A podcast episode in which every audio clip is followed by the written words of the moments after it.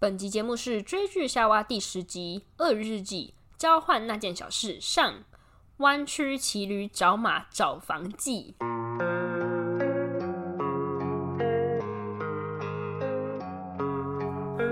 在追剧夏娃鳄鱼日记的单元中，Emily 和 Betty 会聊自己的生活小趣事。不想错过的话，记得按下订阅，追踪我们的 Podcast、YouTube 和 IG 哦。Emily 在大学期间幸运地去了加州伯克莱大学交换一年，背后的动机是什么呢？又是如何申请上的？交换过程又遇到了什么困难呢？欢迎来到追剧夏娃鳄鱼日记，我是 Emily，我是 Betty。好，那今天鳄鱼日记这集我们要来讲什么呢？呃，讲 Emily 之前大学的时候去。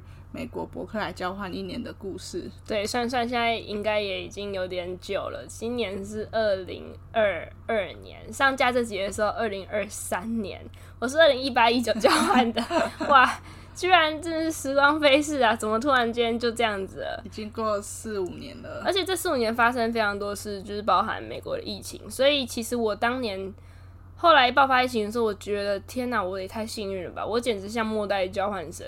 刚好在疫情的前，完全是疫情前一年，就是我是去完整整一年，但是在我的下一届的同学就正好是疫情刚爆发，而且那时候没有任何的解，就是没有任何，疫苗没有任何解决方式，所以就是所有交换生以台大来讲，四月就赶快回来了，就是他们的下学期是没有完完全全的上完，或者是上完课之后没有办法有一个很好的暑假。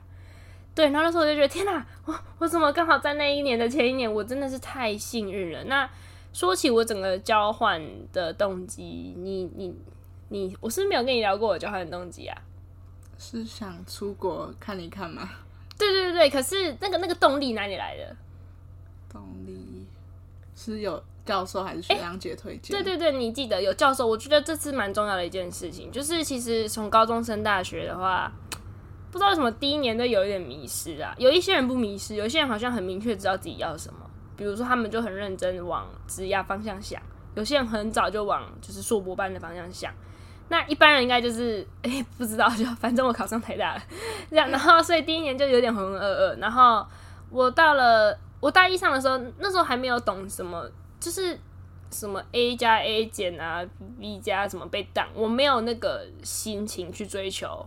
因为高中的时候好像没有被当这件事，对，几乎比较对，所以我大一上成绩很烂，然后我就有点吓到，就哎、欸，这东西好像表示着我的什么哎、欸？因为至少我发现说申请奖学金什么的，每次就说什么呃那个你上学期成绩不要低于什么分，就发现哎、欸，这是我被大家拿来评量的一个东西耶、欸，然后我就开始紧张，然后还有就是包含万一我要转系，万一我要双主修，每一个条件都有。什么什么东西？比如说不能不得有 C 以下，然后那时候大一上普物甲普物甲上就 C 减，就是那种五十八分，然后被老师加两分那种，就很可怕。所以我大一下有注意成绩，可是只是注意注意成绩，也不知道自己浑，就是很还是很浑浑噩噩。结果到大二上的时候，有一个教授，我们系上有一个教授，然后他就是花了第一堂课的时间。就第一堂课课不是就是二十分钟就结束了吧？对，就是我们我们我们这堂课就是要上什么什么什么，然后 syllabus 发下去结束。就那教室都上了三小时，上满，学生一定很讨厌。不会，他 讲的完全不是我这门课在干嘛，他讲自己大学，呃，就是他他他他的博班在伊利诺，然后做了哪些事这样子，然后就是一个他说那个学校是什么玉米田大学，就是毫无。毫无就是让你不会想要玩乐的心情，然后认真做研究，然后再倒推说，那他怎么申请博班？原来是他大学就有一群朋友，三四个人，就是很早就想要做这件事，然后就怎么规划，怎么怎么样，然后反正就带给我们一点，好像你要去想你未来要干嘛，然后同时说台大就有很多的资源，你想出国也不是只有一定要申请博班，他就马上 他就很有行动力的老师，他就写下，比如说开学九月初好了，他就写下。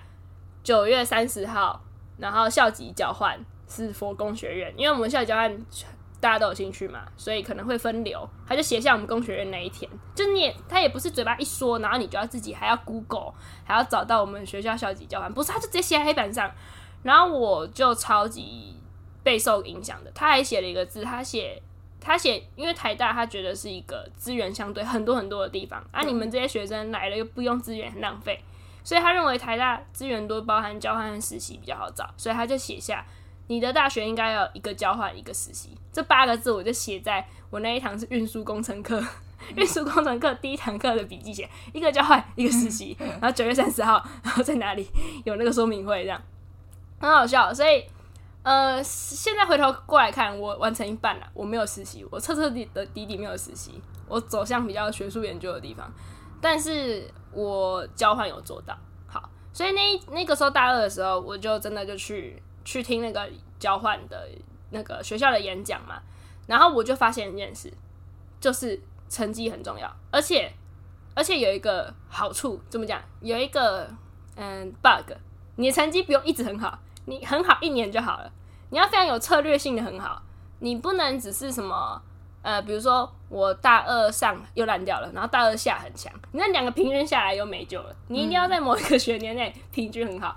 然后那时候我就燃起动力，哇，想说哇，现在是大二，然后我大一那个烂成绩就不会被看到了，因为他不看我大一的成绩。我想说，我只要拼一年成绩，我就有机会申请交换。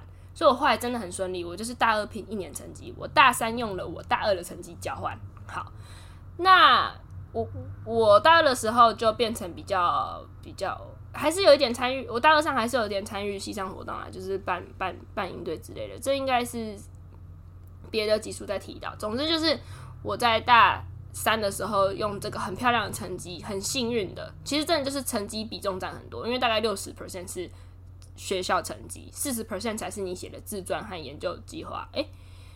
大学生是写一些读书计划型的东西，对，嗯、然后呃，我那时候就用很高很高的分数在呃台大校际计划里面的一班组，一班组就是以英语英语为就是学习语言的国家的组别，会是最多人的，大概五百多人，我在五五百多人里面抢到第六名的位置，哇塞，真的是我觉得我一辈子要说嘴的东西，就是你要这这个这个，我觉得厉害之外，是我觉得我很早就看准了。我很早就看准你，就是要有一个一年很好的成绩，然后我就去执行，就拼拼了命的去执行这一年的成绩。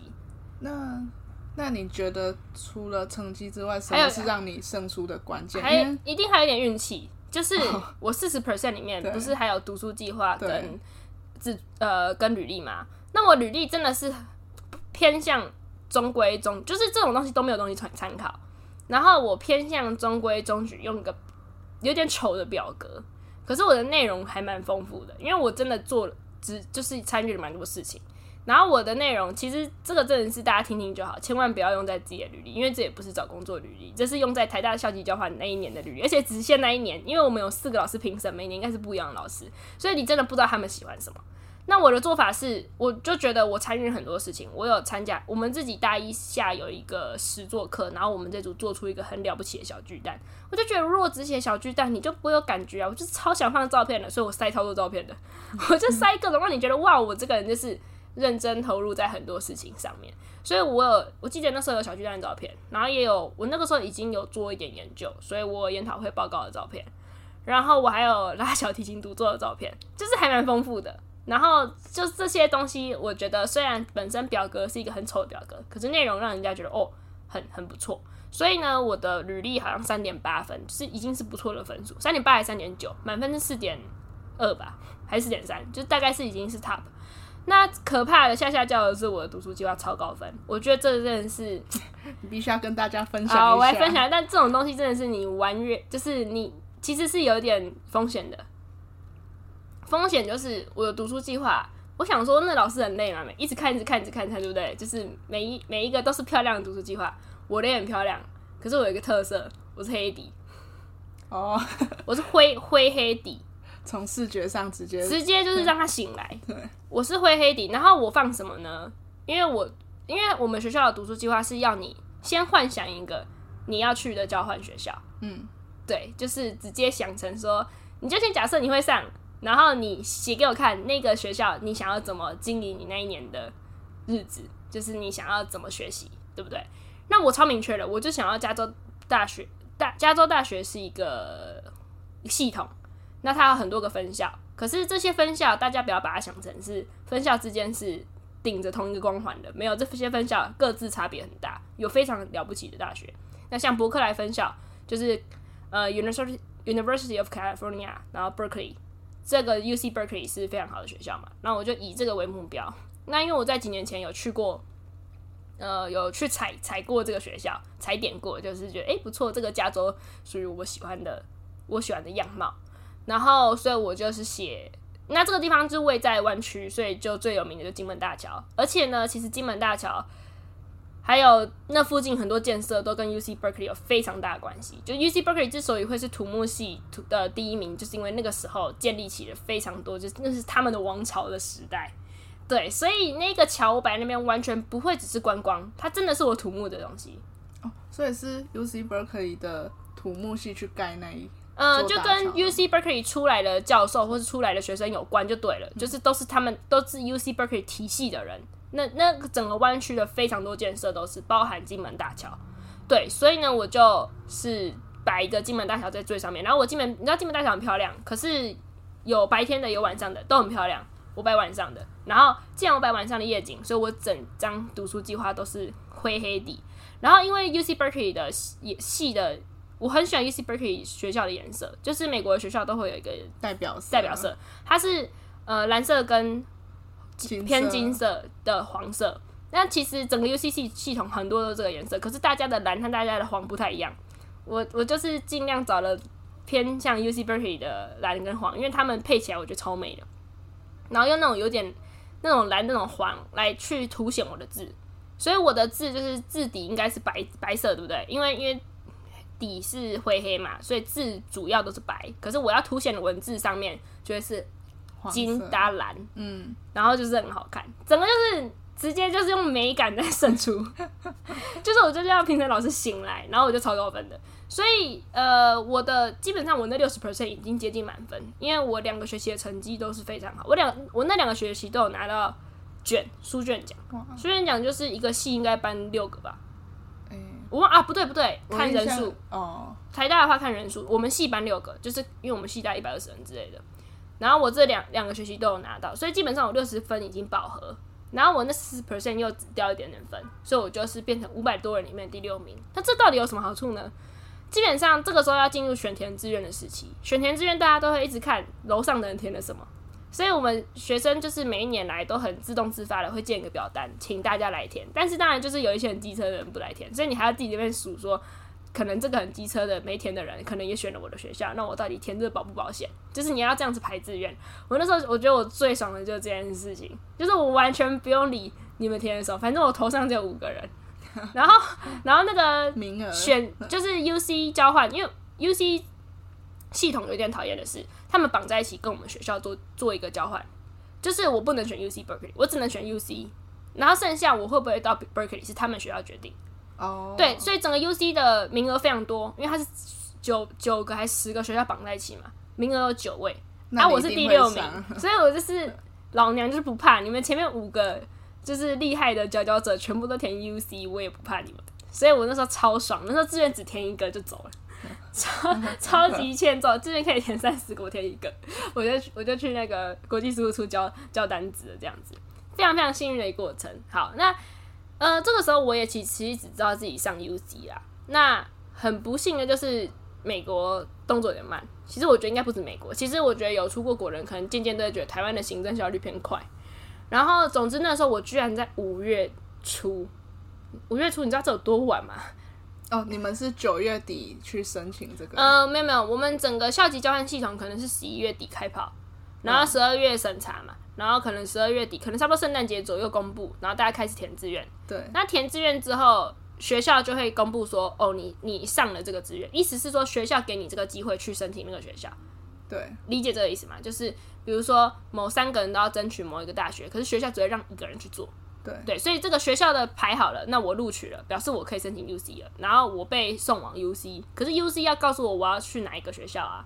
所以这是我们 UC 特别的地方，其他人就是这个时候我就送了某个大学，然后大学就说 OK，这个同学明年来我们这边吧，这样。可是我们不是，我们就被送了 UC，然后 UC 就不回复，然后我就到五月，就是这一月到五月之间，大概四个月，我都不知道我会不会去交换，因为如果是不好的学校，我就不要。你就不想去？你除了 Berkeley 之外都不想去？没有，我那时候填了呃，要填三个志愿。对，UC Berkeley，第二个我填 UCLA，当然的。然后第三个我就填 UC San Diego，因为它有结构系，很特别。这个系听起来跟我们土木很相关，然后很少见到这样子的系，结构系就是这么土木里面的一个 specific 的一个一个特一个。科目让它独立出一个科目，可是它又不完全是土木，因为它就可以变成说，你也可以是机械工程师的，你也可以是航空的，反正就是各种设计结构，甚至是纳米结构都可以在我们结构系里面，就很特别的一个系。嗯、但是就是当然了，我还是要参考到这个排名啊。对，所以这三个学校我接受。那如果他被把我，因为他有说你填这三个不代表我会把你选这三个，他就这么机车，他就是一切都 I don't guarantee anything，就是那个系统就这样告诉你的。所以呢，你就是填了之后就心就浮在那边，然后我就整个大三下都不知道我要不要去交换。然后我记得大概在五月五号左右，因为我记得是我知道是生日前后，五月五号左右的时候，我是怎么知道的呢？是有人密我，我自己都还不知道。有一个同学是，就是我们最后是有三个同学上了 UC Berkeley，其中一个密我，我说啊，你知道了，我，我们上了，这样，就是，然后赶快去，然后找那个国际事务处确认说，我，我们上了吗？这样子，超好笑的。然后就是在，对我们上了，可是我们好像三个人被通知的时间还不一样，就是学校是 UC Berkeley 里面的问题，系统慢慢来这样子，然后就是很疯很荒谬这样，然后所以那时候非常幸运，我们就是我觉得三个人很不得了，因为不是每一年都这么多人。对对，有的时候就只一个人有上，所以你完全不知道背后的机制是什么。所以我觉得这中间真的充满了非常多我的幸运了。然后很幸运的上了之后，接下来就是很忙乱的要赶快找房子，因为实在太晚了。你五月才告诉我，然后你我有房子，有签证要弄，这一切都很麻烦。然后我就记得那时候签证是搞到七月多才完成，然后房子的话是五月底左右找到。然后房子是我和就是我们总共三个人有上，有一个是男生，有一个是女生。那我就跟另外那个女生一起。一起找房子，这样本来也有要跟那个男生一起，但是后来其实站在一起找房子还蛮不容易的。最后就是有点随缘，就是你找你的，我找我的。那如果需要再再联络一下，看有没有要合并这样。然后我是很肯定的要跟那个女生一起找，因为这个整个过程感觉是一个很大家都是第一次，都是很紧张的。对，有个伴比较有一个伴比较安心，没错没错。那呃那个时候我跟这个女生也还没有认识，然后后来呃我觉得经历了这一年的室友下来，就是我是。跟他，我算是很幸运，我觉得他是非常非常棒的室友，对，非常非常棒的人哦，对，但是因为我真的是跟非常多人都失去联络了，我觉得有点可惜，就不是他的问题，是我非常容易跟别人失去联络，对，我现在想想都是还是会觉得很想念他。好，反正这个室友，我要不要讲他的名字啊？你可以讲英文名字啊，讲英文名字啊，对啊，反正我们就叫 Christine 这样子，我就跟 Christine 一起找房子。那我们一起找房子的过程，其实，那我现在想想，其实。交换的事情好像可以录两集，对啊，好像可以录两三集，因为我觉得太多细节要好好聊了。对，对，然后我慢慢讲好了。反正我们找房子也是一个很波折的过程，就是呃，我觉得这个时候就会网络上就有很多资讯嘛，针对你这个地区的资讯，不管是以前的在这边的学长姐还是什么，反正那时候我们就有很多的资讯告诉我们说要去哪几个平台搜寻网房子这样。那我们最后最主打的是我们是在 FB 上，FB 上我就有透过一个。我们系上，然后 Berkeley 研究所毕业的学姐，然后那个时候正在湾区工作，她就给我好几个，就是比如说把我加进这个这个 group 里面，对，然后这个 group 里面都是一些 UC Berkeley 附近的，就是房子的出租讯息这样子。然后我跟 Christine 就一起看好几间，然后我记得我们后来有卡在两间，然后闹到有一点两个人有一点点。这那个时候的不开心，就是完全没有变成后来的芥蒂。可是那个心情完全可以理解，就是两个人都很紧张，因为再不找真的没房子了。然后为什么会弄到不开心？因为 Christine 那边是他有真的也是一个很好的学姐，刚好要离开他他要住的地方，然后他就带我们用视讯的方式 room tour，让我们知道说这里其实也还不错。然后他一离开的话，其实马上可以有房。对，就是这里绝对是马上可以有房的。可是那个时候我 room tour 完之后，我看完之后不满意。你不喜欢哪个点？我记得好像是跟厨房有关，好像厨房没在使用，或者是要使用的话，就是什么哪里不通风，需要走去哪里什么，就是我觉得他的这个点让我跟我想象的交换生不一样。我想象交换生就是我想煮就煮，然后自己做，喜欢自己做菜。对，因为美国吃的很贵，所以那时候我就有点保留。然后同时，但是那个时候那边又很急的，就是需要一个回复。对，不然他们想租给别人。对，整个过程就是那种你要一直骑驴找马，很累。然后，所以 Christine 已经累了，他。快要不想要骑驴找马了，然后我还在骑，我还在骑。我那时候骑到另外一家，我就觉得对这家超有兴趣。那一家真的是误打误撞。那一家是这样，有一个叫做 Sage 的男生，他后来会是我们室友，他是一个美国人。有一个叫 Sage，他就 PO 了一个古色古香的房子，也没有古色古香啦，其实就是老房，但是老了就大，所以就好有好处，就是老的木屋就大。然后呃，如果是比较，像本来刚刚 Christine 那个，就是比较，比较它不是木屋，它有点像就是平房，就是矮矮的一层楼，是水水泥的这样。哎、欸，其实美国人超少用水泥盖房子哦，真的。他们钢筋混凝土没有台湾的比例高，所以就算矮了一层楼，可能还是木造屋。对，只是就是他没有盖那种屋斜屋顶，没有那个两层楼斜屋顶那种 feel，没有，就是没有房子感。然后，但是这一个呢，他就 PO 出一个房子感，然后我就哇哇哇，然后就联络联络他，就 Sage 就跟我说，哦，不好意思，这个我们其实已经就是找好了，找好了，其实别人已经租到了，然后我忘记拿下来，下然后我就啊。哦就 Sage 就跟我说，可是你要不要看我们另外一个房子？那什么意思呢？为什么这个人可以拥有两个房子？不是，是他们刚好从 A 房搬出来，然后他们帮 A 房找下一个转租客。哦，我觉得应该说整个交换生或者是学生都是转租客，就我们通常都不是，我们通常都会有。二房东这个概念，就是算会有 tenant，然后还有 sublease，然后我们是下面那个 sublease，然后他就是在帮忙找，可能帮他们 tenant 找，然后因为他们就从 A 房 B 出来，呃 A 房出来，然后进入 B 房，可是他们 B 房还没招满，嗯，所以他们要租 B 房了，可是他们 B 房室友不够，他们现在有点在分摊很多的钱，他们还有房要给别人。一起住这样，然后他就告诉我 B 的消息，然后我就 Oh my God，就是误打误撞，真的误打误撞。这个时候已经可能是我们看第四家、第五家。其实我觉得我们还蛮幸运，我们没有到很多很多家。这是第四家、第五家的时候，然后就这样，哎、欸、啊，等下，我超想讲一个，为什么 Christine 在这个时候很不想再骑驴找马？对，我想说四五家好像我们有受挫过。嗯，我们有一家那时候看的蛮喜欢的，也不是说我们没有到很很到最后一步，就是在前面有一家没有到最后一步，可是。心都给出去了，就是有一点以为找房子就是这样的，结果那个时候超可怕的。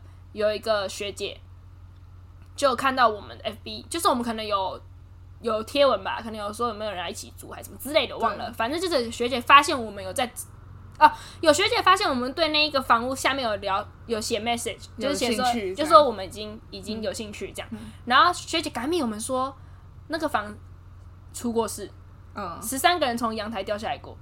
好可怕！然后我们真的查新闻，真的有，就是 Berkeley 有新闻，Berkeley 的学校附近有一个房子，学生在开 party 的时候，有十三个人从阳台才下来掉下来，接下来他们就把整个阳台全部拆了，然后整个房屋全部漆上别的颜色，然后让大家认不出来这是当年出过事的那一个房子，超可怕！所以你知道我们俩心情有受挫吧？结房屋结构不稳才导致？不是，其实基本上我是土木系的，我的概念就是。他设计一个阳台，应该是要载重承载系数的。对对，就是比如说，呃，我设计它其实可以大概可以承载五十人，但是我会乘一个折减系数，让你只能站十几个人上去。可是我应该要确保十几个人上去还是安全的。那也许那个阳台就是本来只能站十个人，然后乘上安全系数只能站三个人，它又没标示，那十三个人站上去就垮了。对对。所以我不管是设计上方方面出错，还是说就是没有告知用使用者。或者是说他真的用料有问题，反正他垮了就是垮，垮了是事实。我觉得太太可怕了，就是没有人会想要住在一个曾经垮过阳台的房子里面嘛，对不对？所以就很瞎。所以那个时候我们两个心情上有点受挫，就是我们开始会有点觉得说，只要是能够是认识的人建议的，那就很好。那他是那个学姐在那边住了一年，他告诉了我们好与坏，那至少我们都知得知了。那我们就不用去面对我们所不知道有可能会是不好的地方。对，然后别人没有。那我现在找了这个美国人，我跟他说：“哎、欸，一个美国人，我找他 A，然后他告诉我 B，你有没有兴趣？”然后 Christine 可能就是有点心凉一半，就是有点想要我不要再奢求更多的，就他觉得现在这个已经很好。好，那我们先休息一下吧，等一下再继续讲，就是最后的转折点这样子。别忘了追踪我们的 IG Binge Watching Eve。还有 YouTube channel 追剧沙娃哦。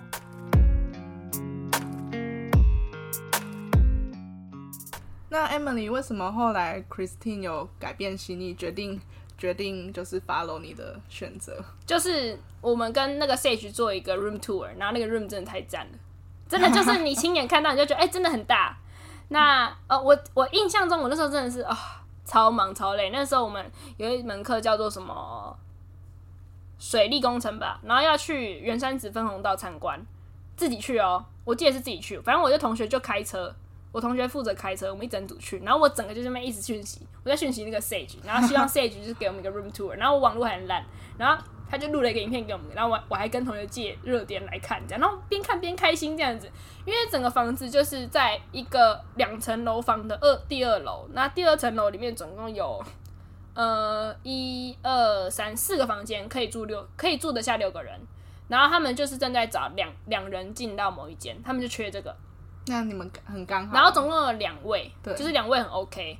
然后我们看那个 room 的时候就觉得哇，我就是有厨房啊，有什么啊，然后偏大啊，然后然后而且那时候还有猫，那时候我们以为有猫是一件很棒的事，就其中一个室友有猫，我们曾经以为那是很棒的事，我们真的错。然后反正那时候我就哇很兴奋，我赶快给 Christine，我就说，我就真的是就是跟他权衡两个，我觉得差最大就是你可以使用厨房了，然后就是就是这些美国人就是反正我们没有跟他住同一间房，万一他们。其实那时候我们没有觉得他们不好相处，因为一起联络的那个 Sage 啊。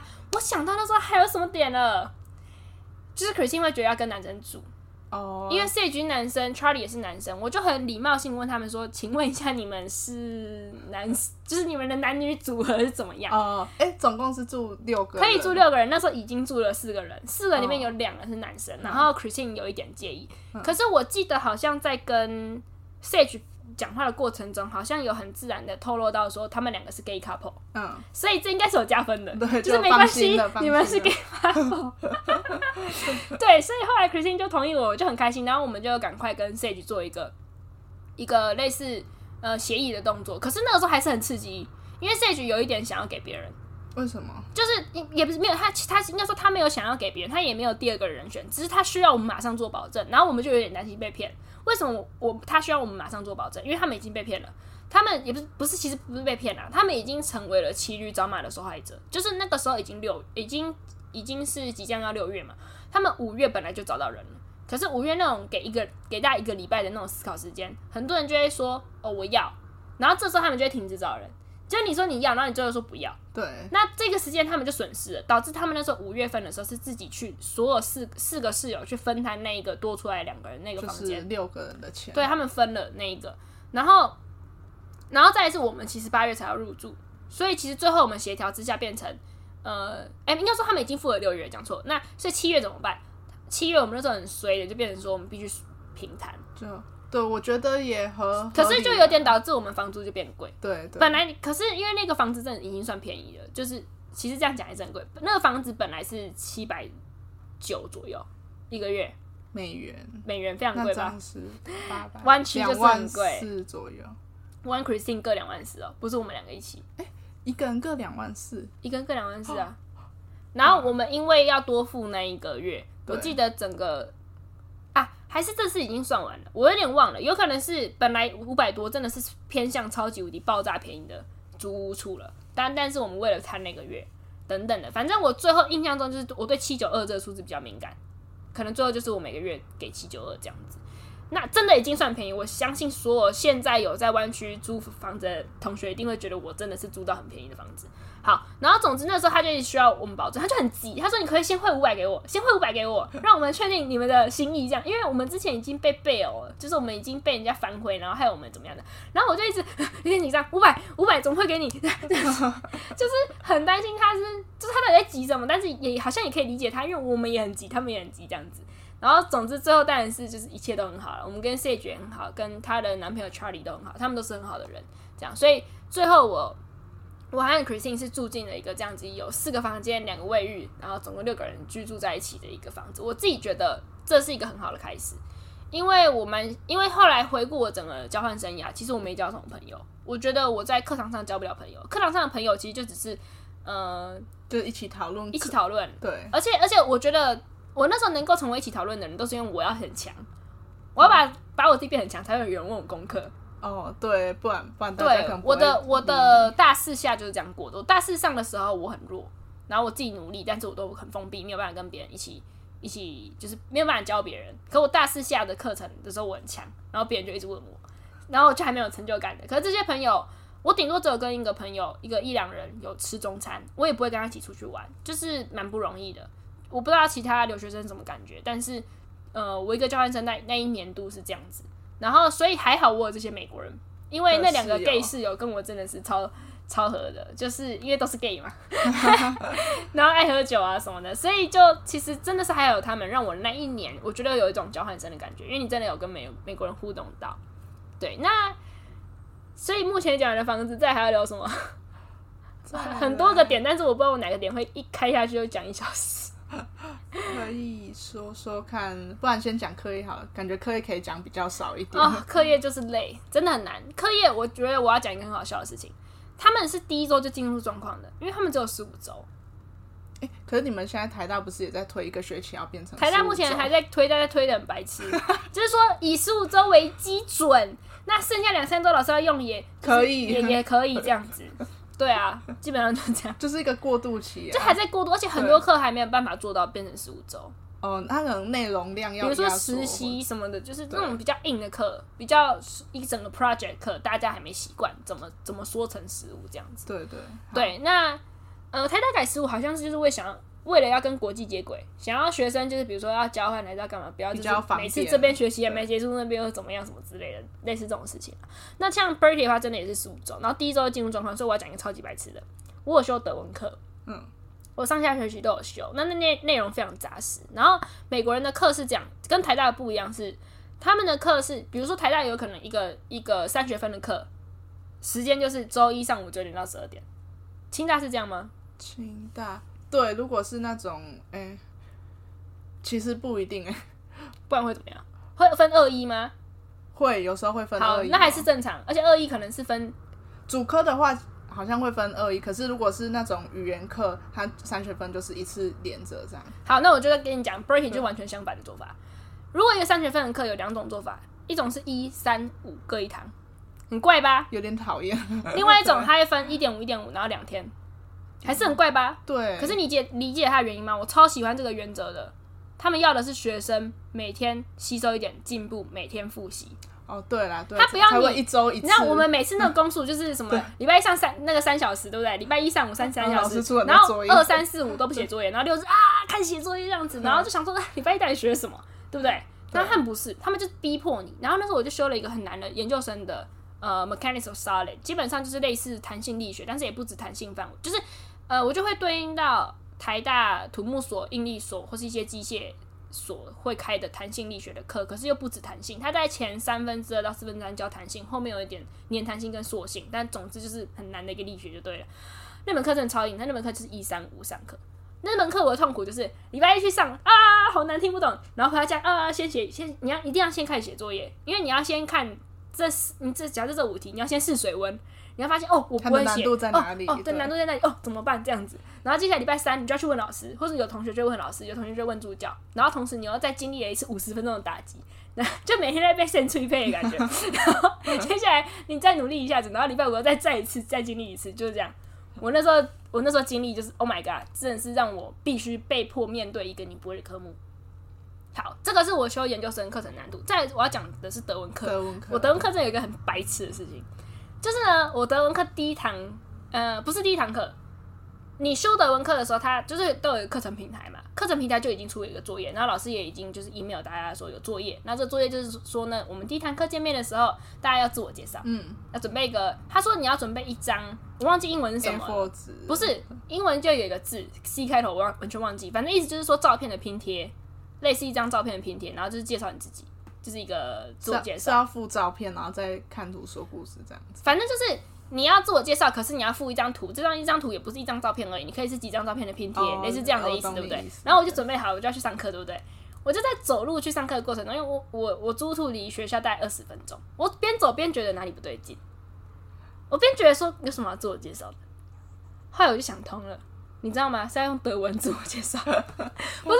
就我就觉得这鸡生蛋，蛋生鸡问题来了。我想说，老师，我还没学德文，你为什么要我德文自我介绍？所以我就很怀疑，但是我越来越觉得矛头不对劲。你觉得用我准备了英文，对，我准备了英文，嗯、然后想说，可是不对啊，我觉得英文准备难，那是因为，可是别对别人来讲，那是他们的母语，他们的母语，他们有什么好需要老师前一天前一天写一个，这是一份作业，对不对？哦，可是可能还要准备照片啊。那有什么难的？那大概两三分钟，IG 抓一抓结束了。欸、没有。所以我开始觉得不对劲，我边走边腿软哦。我那是我，而且这是我 Berkeley 第一堂课。我刚刚讲那个很难的弹性力学，呃，Mechanics of Solid，不是弹，不是弹固体力学好了。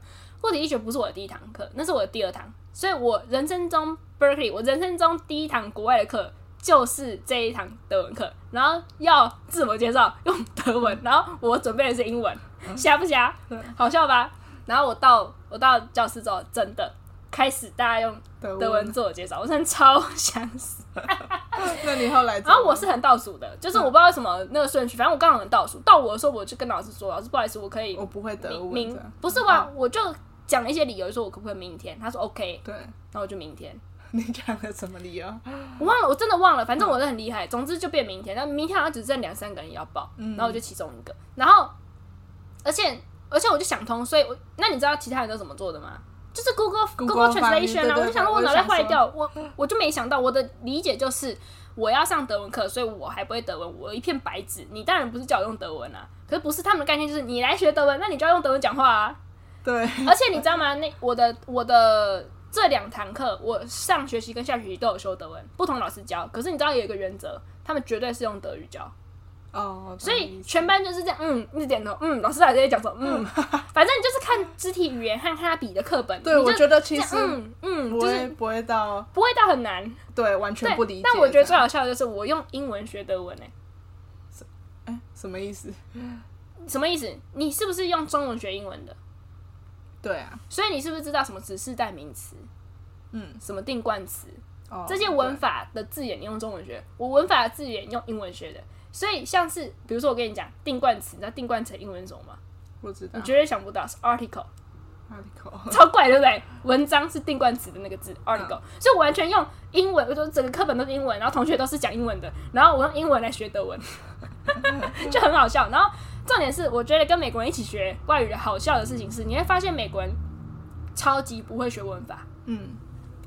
超级不会，超好笑，他们抱怨超多。那我想说，你们英文也很讨厌，好不好？对，可是他们超会讲。哦，对啊，他们讲跟听都很好，我不知道为什么。可是我讲跟听都偏不好，但是我文法都学超快。欧美语系。对，然后我非常喜欢我，我这两个，我这课修了上下学期，可是我比较喜欢我上学期的班。我在上学期班遇，呃，就是那时候常常需要两个两个人练习，然后就很自然的跟隔壁座位的，然后隔壁座位是一个学。老实说，我到现在也不知道他学什么，我真的很不懂。他好像是学一些东亚，我把它自动连接成他学一些埃及相关考古的东西，我不太了解。反正就是那种文文组类很困难那种博士要读那种六五六七八年那种博士生，他是我的伙伴，他叫 Jess。然后 Jess 跟我就变搭档，然后我还记得超好笑的一件事情，就是那时候两个人一起练对话嘛。然后有一次的对话就还很初期，可能开学一个月而已，然后。有一次的对话就是会需要练数字啊，所以就要说 What's your number 嘛？嗯、呃，对，大家不要不要就是就是期待我现在讲德文，我完全忘光了。反正他就是说 What's your number 嘛，然后就开始念，就就开始努力的用德文方法念给对方 number，然后他抄下来。对，然后他抄下来，然后接下来呢，就过一两天之后就有人简讯我，嗯、然后他说嘿，我们在哪里 study，要不要一起加入？然后我说，嗯、呃，你 Who, 你是谁？Who's this? 我完全不知道他是谁，就他是 Jess。因为那那一次练习，他把我电话号码抄下来之后，他真的就有我的电话号码，然后我没有想通他有他他有我的电话号码，对不对？反正我就是超级恐慌，想说你是谁？有陌生人知道我的号码？对，有什么陌生人知道我的号码？然后他就他就也觉得很好笑，他就说哦，对了，我是 Jess 这样。然后后来我跟这个 Jess，就是我们每次小考前、大考前都会一起出来复习，很酷吧？就是两个人，就是就是。一起复习，就是你讲你讲你理解的，我讲我理解的，然后或者是增多讲几次，增加记忆什么的，很酷诶。就是其实我整个一个一年下来，只有跟这个同学是变成像 study pal 的感觉，其他都没有，我就自己读，或者是你们不会，你们讯息我，我教你们。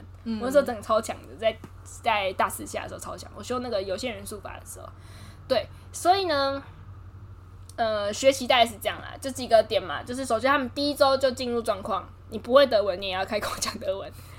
然后他们的课打散，让你永远一直被迫面对你不会的课，然后你永远就是学一点问一点，学一点问一点。但是当然当然五十分钟也不是一点了，对，五十分钟也是很多的内容。只是以前在台大，你就会被迫五十分钟三个小时，然后就是一拖拉骨听不懂这样子。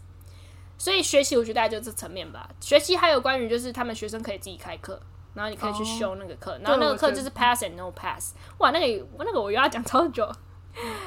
对，所以呃，那我就讲那个 pass and no pass 课好了，然后接下来剩下的。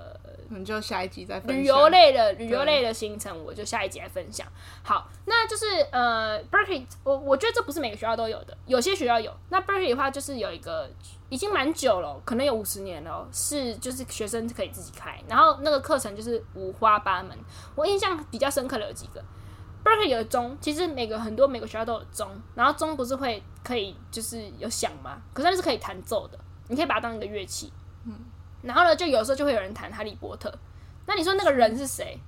你可以修这门课，然后他就教你弹，然后你就可以在钟钟点时间去弹。钟是那个你们台大附中的那个钟，就是那个钟。那为什么可以有那个？它的设计是有一音是是应该是有按键的，哦、是就像一个钢琴那种感觉，是可以敲敲出《哈利波特》的音乐的。然后你可以修一门课去敲那个钟。就你要修那个课才有权利去敲，那个。哎、欸，没有，我不知道本来是谁负责敲，但我知道你修的课有机会可以敲到，嗯，很酷吧？那那大家选破头就选不上那一种，超酷。就是，哎、欸，那个这个学生开的课有个名字，我真的忘记了，抱歉，太久以前。那那个名字，你打那个名字上去就会有一个网站，那个网站的封面就有那个钟，就是说你可以抢那个钟。然后我记得还有台语课，超荒谬的，应该是台，美国有，我觉得应该是台湾人开的，台湾人开给台湾台湾人之类的。然后还有哦，真的很多特别课哎哦，然后身为交换生，我 pass and no pass 的课只能修一个，好像只能修一个，因为它只有一学分哦。它应该不是说只能修一个啦，是只有一学分，可是我需要修十二还是三学分？那如果我一修一堆 pass and no pass，我到底要修 几门课？你会排挤到其他、就是？对，所以我都修三门正课，一门 pass and no pass。那这一个课呢，我上学期修了很酷的课，叫做 Bear Closet。Bear 是熊，因为因为 UC Berkeley 的吉祥物是熊，其实 UC 系统几乎都是，几乎好像都是熊，可能就是不同种类吧。是，是因为加州很多熊吗？呃，你知道加州多奇是一只熊吗？不知道。你居然不知道？加州州旗是一只熊，然后那只熊已经绝种。哦，对，那是当年在这里。这个环境里很常见的一种熊，然后，所以我们学校也是一只熊啊，所以 bear 就是指我们学校的意思。然后 closet 就是柜，出柜的柜，所以那是一个 for LGBTQ 的课，它也不用你是 LGBTQ，你也可以是异性恋也可以参加。然后那个课课真的是很酷，就是大家他就教你很多很前卫的知识，然后大家会被迫要分享很多事情，然后。对，然后他的作业就是你要么就是去当志工，要么就是写一个演讲稿，然后什么等等的。反正那时候完成这门课是我录一支影片，然后还要写一个稿，然后演讲给大家。对，然后我还有一个参与一个志工活动是要就是有一个路跑，有一个在河湖 边的路跑，然后我就去当一个就是站在路边给他们喝水的。然后我的伙伴就两个人站一个点，我的伙伴。就不是这门课，就是等于是他把我们发包出去去随便一个活动嘛，然后所以我就认识那个活动的人，然后我的伙伴是一个七十几岁的黑人女生，那女生基本黑人基本上都看不出年纪的，完全看不出来七十几岁，她不讲我也不知道，我以为她四五十，对，她七十几岁，然后她跟我说，她很近几年才，可能近，就反正他就很老的年纪才出柜，哦，诶，所以超酷。所以要去参加那个路跑自工都是 没有那个那个路跑本那个路跑本身就 LGBTQ 相关的。哦，了解了解。我记得对，但是很抱歉，真的过太多年，我我有点忘记他的故事。我记得他讲两件事，一个是他很久才出柜，一个是他还有跟我提到那种出柜两次的议题。就是其实同志有的时候会有一个困难点，如果你是流动型性向，你可能出柜了一次变成同志，后来你又喜欢上男的，嗯。这时候你再出柜回来的时候，很多同志觉得你背叛。我记得他那时候跟我谈到这议题，但我忘记是不是他本人了。对，反正就是很妙的一次经验，我有跟他拍一张照。然后，呃，所以这是这是我上学期修的这个课。然后下学期也有修学生开的，是开飞机。哦，有。每一个人听到这个人都很兴奋，但真的没有你们想象的那么美好。因为我根本是另外三堂课我都忙爆了，我这开飞机我都上得很随便，而且真的太难了，对我来讲。好，这个开飞机我跟我室友 Sage 一起修的，因为他超兴奋，我对这个课有兴趣。他就那时候我还在犹豫，你知道吗？他就说：“哎、欸，太好了，你对这个课有兴趣，我也要修。”然后我们俩就一起修。好，那那门课是怎样呢？为什么 Sage 会喜欢？因为 Sage 阿公也有 pilot 的驾照。哦，是对，就是飞行员，就是那个飞行员，就是可以让你开，就是某种某几种种类的飞机嘛。那他阿公也有，然后他爸爸那时候在学的时候放弃了，嗯，就是学到那个好像叫 stall 还是什么，意思就是飞机失失控的时候要怎么恢复。他爸爸这这个是会需要学，呃，先跟大家讲，我没有学这些，因为我学的是纸上谈兵的，就是呃，你要考飞机的证照，就跟我们要考驾照一样，有笔试，然后也有数科，数科，可是是不是啊？就是路路路路考嘛。嗯、那笔试的话。我们如果是台湾的开车，几乎不用准备，太简单了。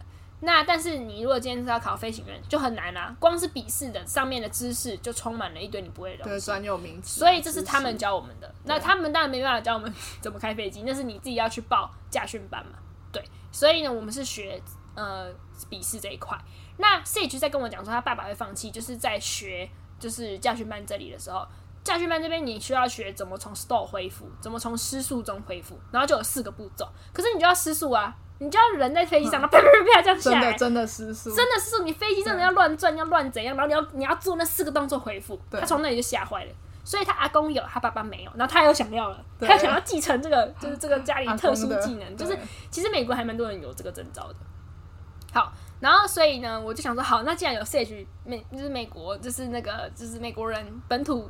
就是母语的人跟我一起学应该 OK 吧？没有，你知道吗？连他都很不会，就是他当然是比我强很多，可是连他都跟我说这个超难懂的，因为为什么？这种专业领域的地方，他们用的字都是各种噼里啪啦缩写，嗯，就是对对，对，然后那个母音都会拿掉，所以连 Sage 读起来，他读一个类似我也不知道该怎么讲，就是一个 report 类的东西，它也是哩哩啦啦。他想说是在讲什么，然后我就心里想说，连美国人都不会了，我还是放弃吧。所以我就学的超级不认真，然后就常常要拿出上课，常常要拿出一张地图啊，哦，然后上课的是四个四个都有飞行员驾照的学生，然后就是我们拿出一张地图，然后练习什么了解每个符号啊什么之类的啊，然后还有就是飞行，我了解到一件事情，就是说飞开飞机这件事情，一切都不是只是开飞机，一切都是你行程规划。你要在开之前就要有非常完善的行程规划，这这是你可以把这想成这是你开飞机的第一件事。你要起航的第一件事情是你要先完完全全规划完毕，虽然很复杂的，就是你你规划完毕，那就应该就顺飞了。对，嗯，所以我觉得我学了很多关于就是前前程规划的前面规划的事情这样子。然后最后我们就是要考一个试，然后有超过一个分数的人就可以免费的获得教训班的几堂课。哦，但是我当然是考不过，是超难的，我不要开什么玩笑。对，所以这就是我后来后半这堂课的经历。那后半这堂课还有一个很有趣的事情，就是我是在上学期那堂课学到 LGBTQ 嘛，然后我了解到说有些人会用类自称，类就是可能是第三性，可能就是性别不明确，可能是性别不定义，反正就是他可能会用类自称。当然也有人会用不是类，有在推广一个 Z，但是大家讲的不习惯。那像 FB 的话，就用一个类的方式，有类这个选项。然后我居然是在下学期的课真的遇到一个累，就是开飞机的四个四个讲者的其中一位，他真的是我我其实没有意识到他是累哦，我是直接把他当男的。然后我跟另外一个学员，还有两个人一起合作的时候，我发现那个学员那个美国人都叫那个女生都都叫那个老师 she，然后我就说，哎，wait a minute，他是 she 啊，然后他说不是吗？然后我说，因为我不了解美国人的名字，那个名字我以为是。是男的，他说没有那个名字，我以为是女的。然后我们就查那个名字，那个名字是中性的。嗯，然后最后我们查那个 FB，他是 they，就是没有人是对，没有人是错。然后我就觉得超惊喜的，对，因为我觉得他真的让我看不出来，他是长头发，可是我觉得他有一点点喉结，可是他身形又很瘦小，所以不知道。然后声声讲话声音又很细，嗯，对，很特别的性别气质 这样子。对，那就是学习的部分就讲到这。我没有想到交换可以录这么多，本来以为只要讲一集。那下一集要讲什么？这是我旅游的事情嘛？对，旅游还有生活啊，旅游跟生活。OK OK，好，那下期就欢迎大家再回来继续收听关于 Emily 交换的事情喽，拜拜，拜拜。喜欢我们节目的话，别忘了在 Apple Podcast 和 YouTube 上按赞留言，我们非常期待与你们互动。每一则留言对我们来说都是大大的鼓励哦。